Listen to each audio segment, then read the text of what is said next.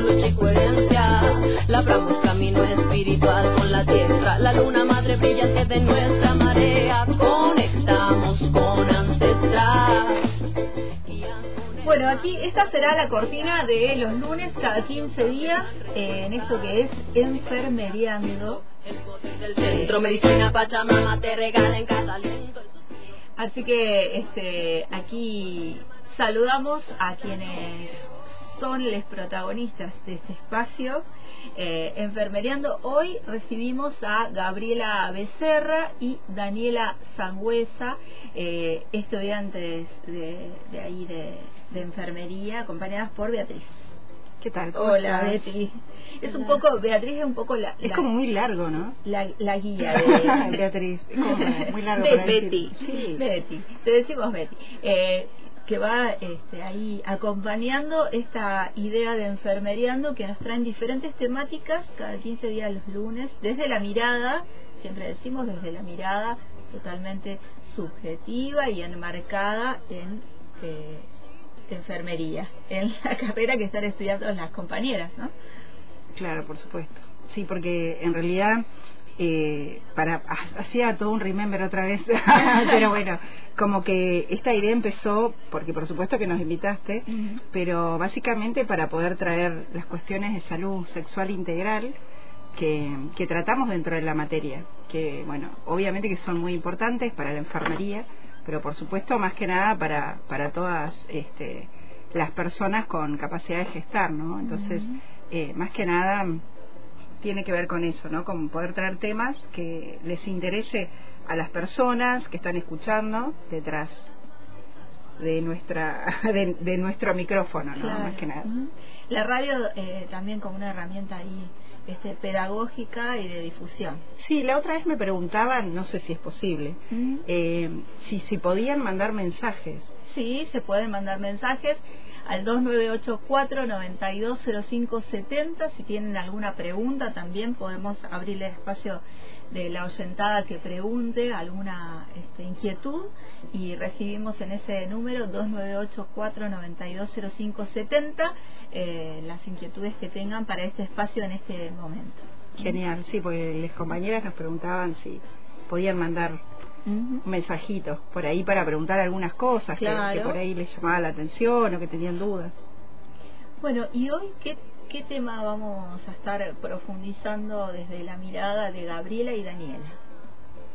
Eh, bueno, hoy vamos a estar eh, hablando un poco de lo que son las, in- eh, las infecciones de transmisión sexual, eh, más o menos cómo nosotros podemos eh, abarcarlas y qué, qué, cuál es el rol nuestro como enfermeros por ahí en, en este caso, o sea, cómo nosotros podemos educar por ahí a la población.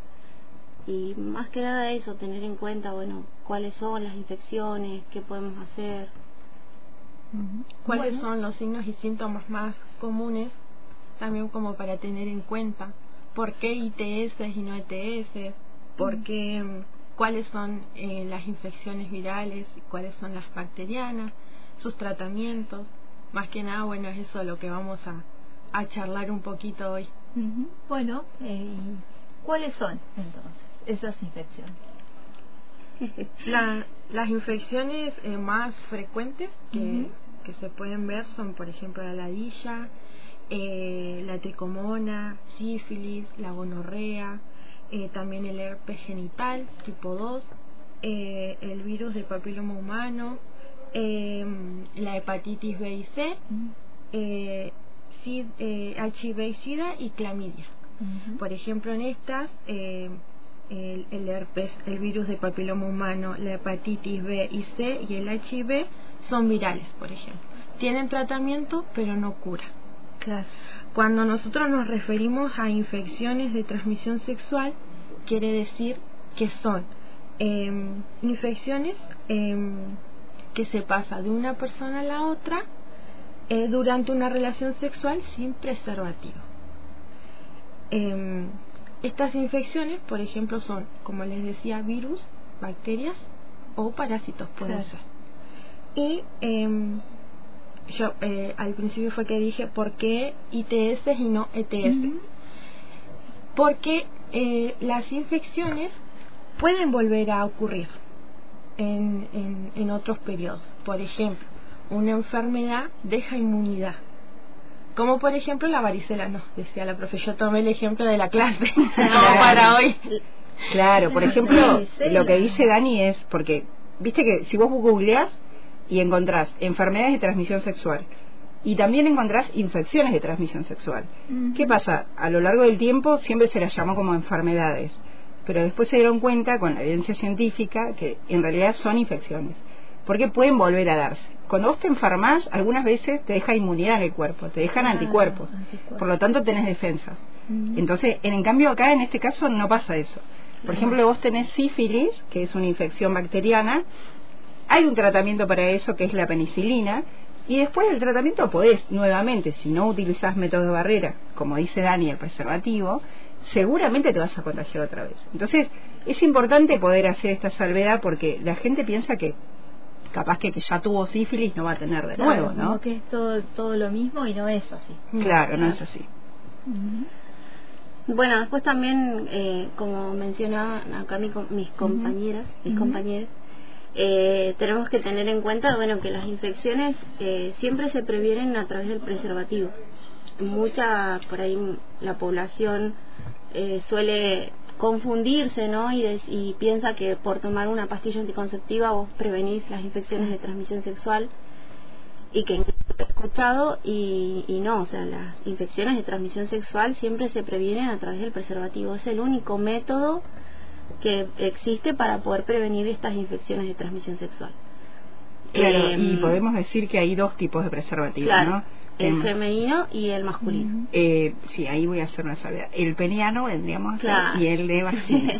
Porque no todos somos Claro, femeninos y masculinos. Entonces, es importante para las personas con pene y para las personas que Con tienen vagina. que tienen vagina. Ni siquiera es el preservativo de vulva, viste que ese no existe todavía.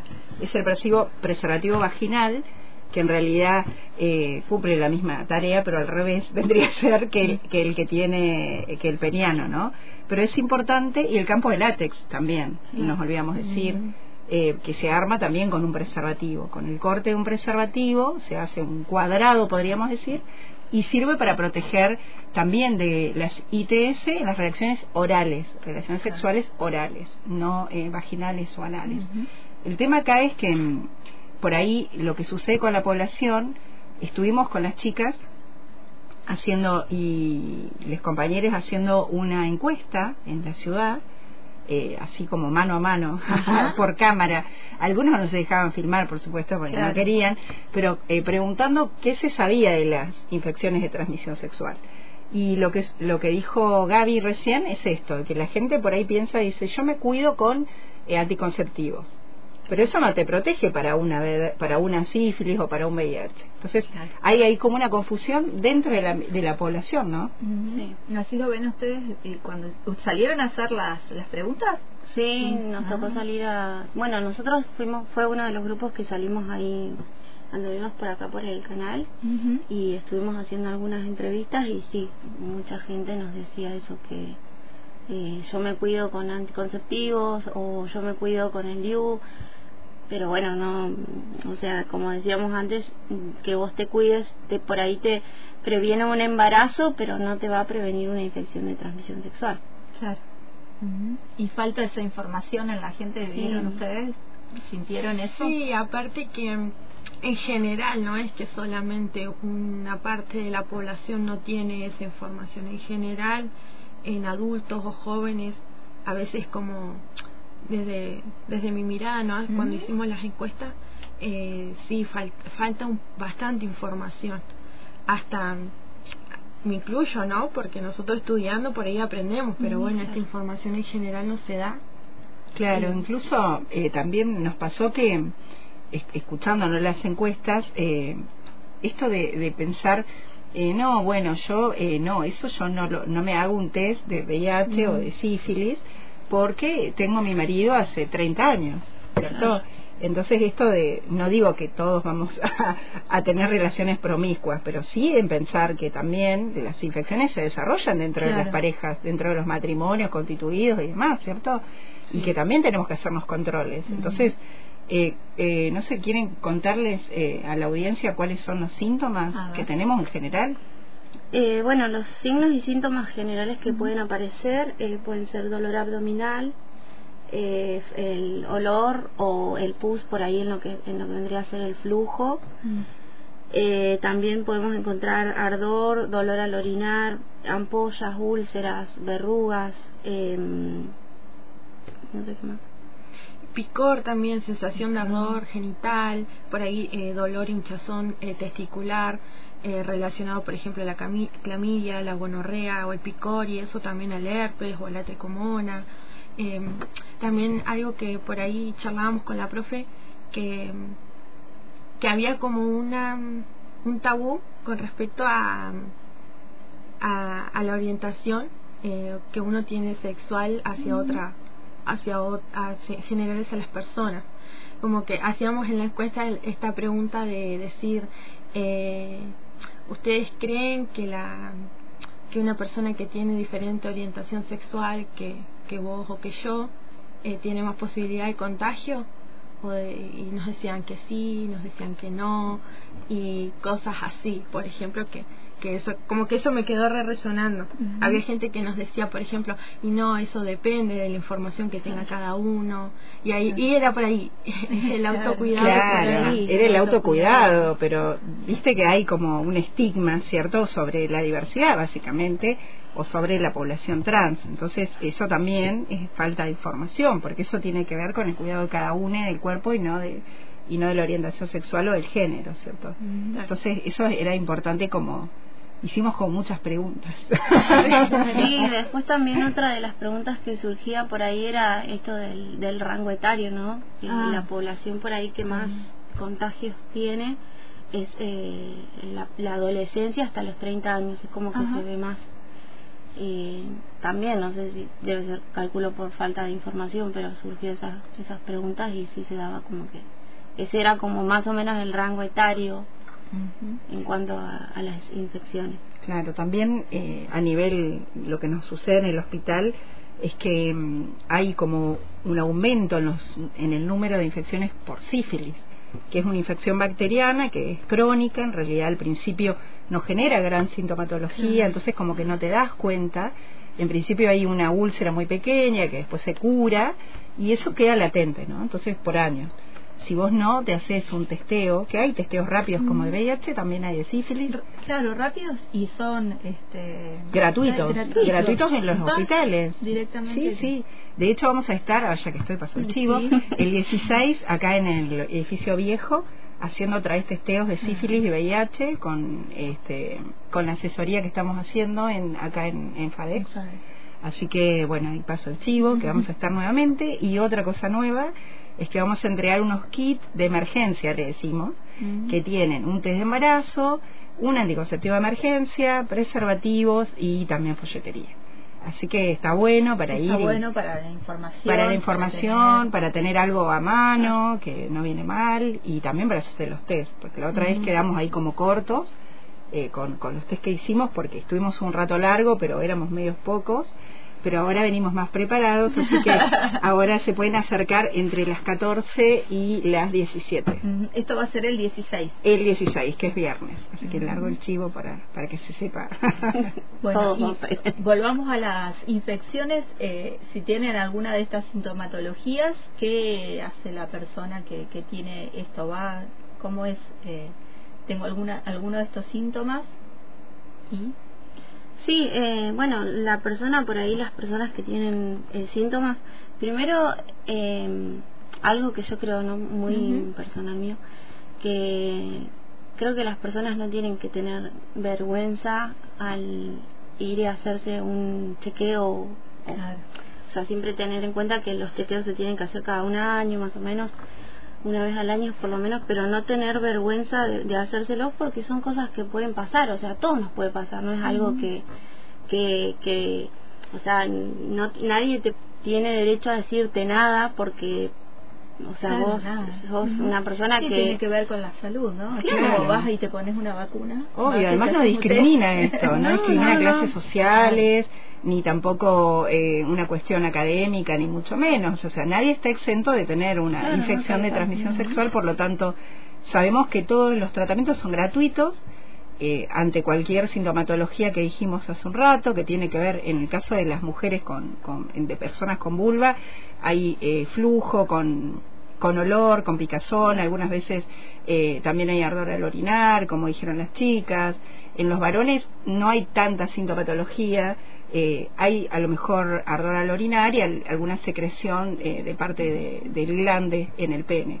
Pero básicamente eh, no hay gran sintomatología en los varones. Algunas veces pueden aparecer verrugas, que eso es signo de un HPV.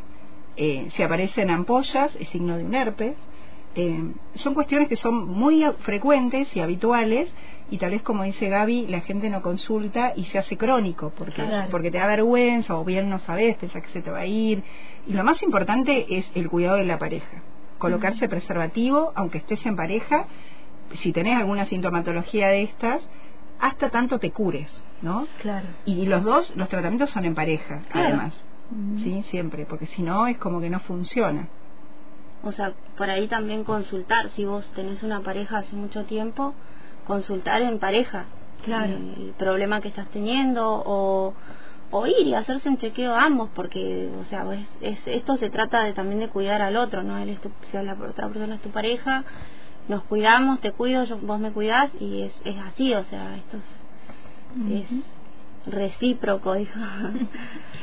Bueno eh, quedó algo por ahí en, eh, de información que necesitamos poner en, en el aire para la oyentada algo que nos haya quedado, eh, Gabriela y Daniela, que están aquí eh, hablándonos de las eh, enfermedades.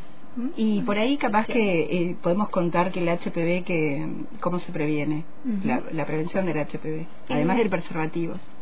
Sí, la, la prevención, tenemos dos tipos de vacunas que se pueden, que previenen, por ejemplo, el HPV son eh, aproximadamente 100 tipos y eh, se previene a través de las vacunas y también si hay, alguna lesión, alguna verruga o cosas así, se puede a través de un, PAP que también se puede hacer.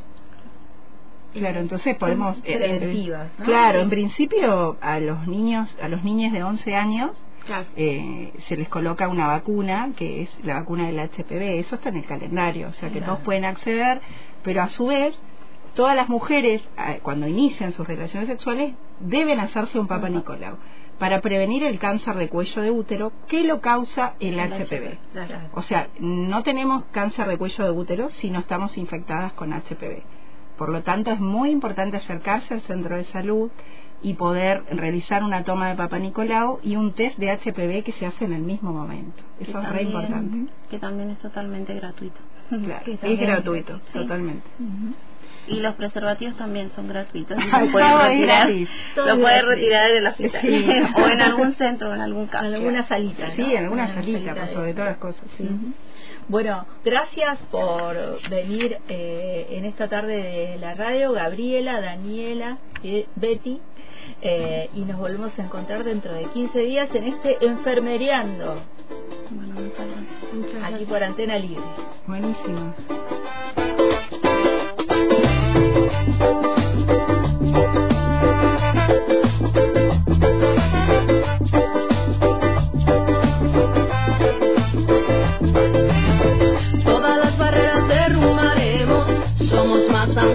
Somos menos,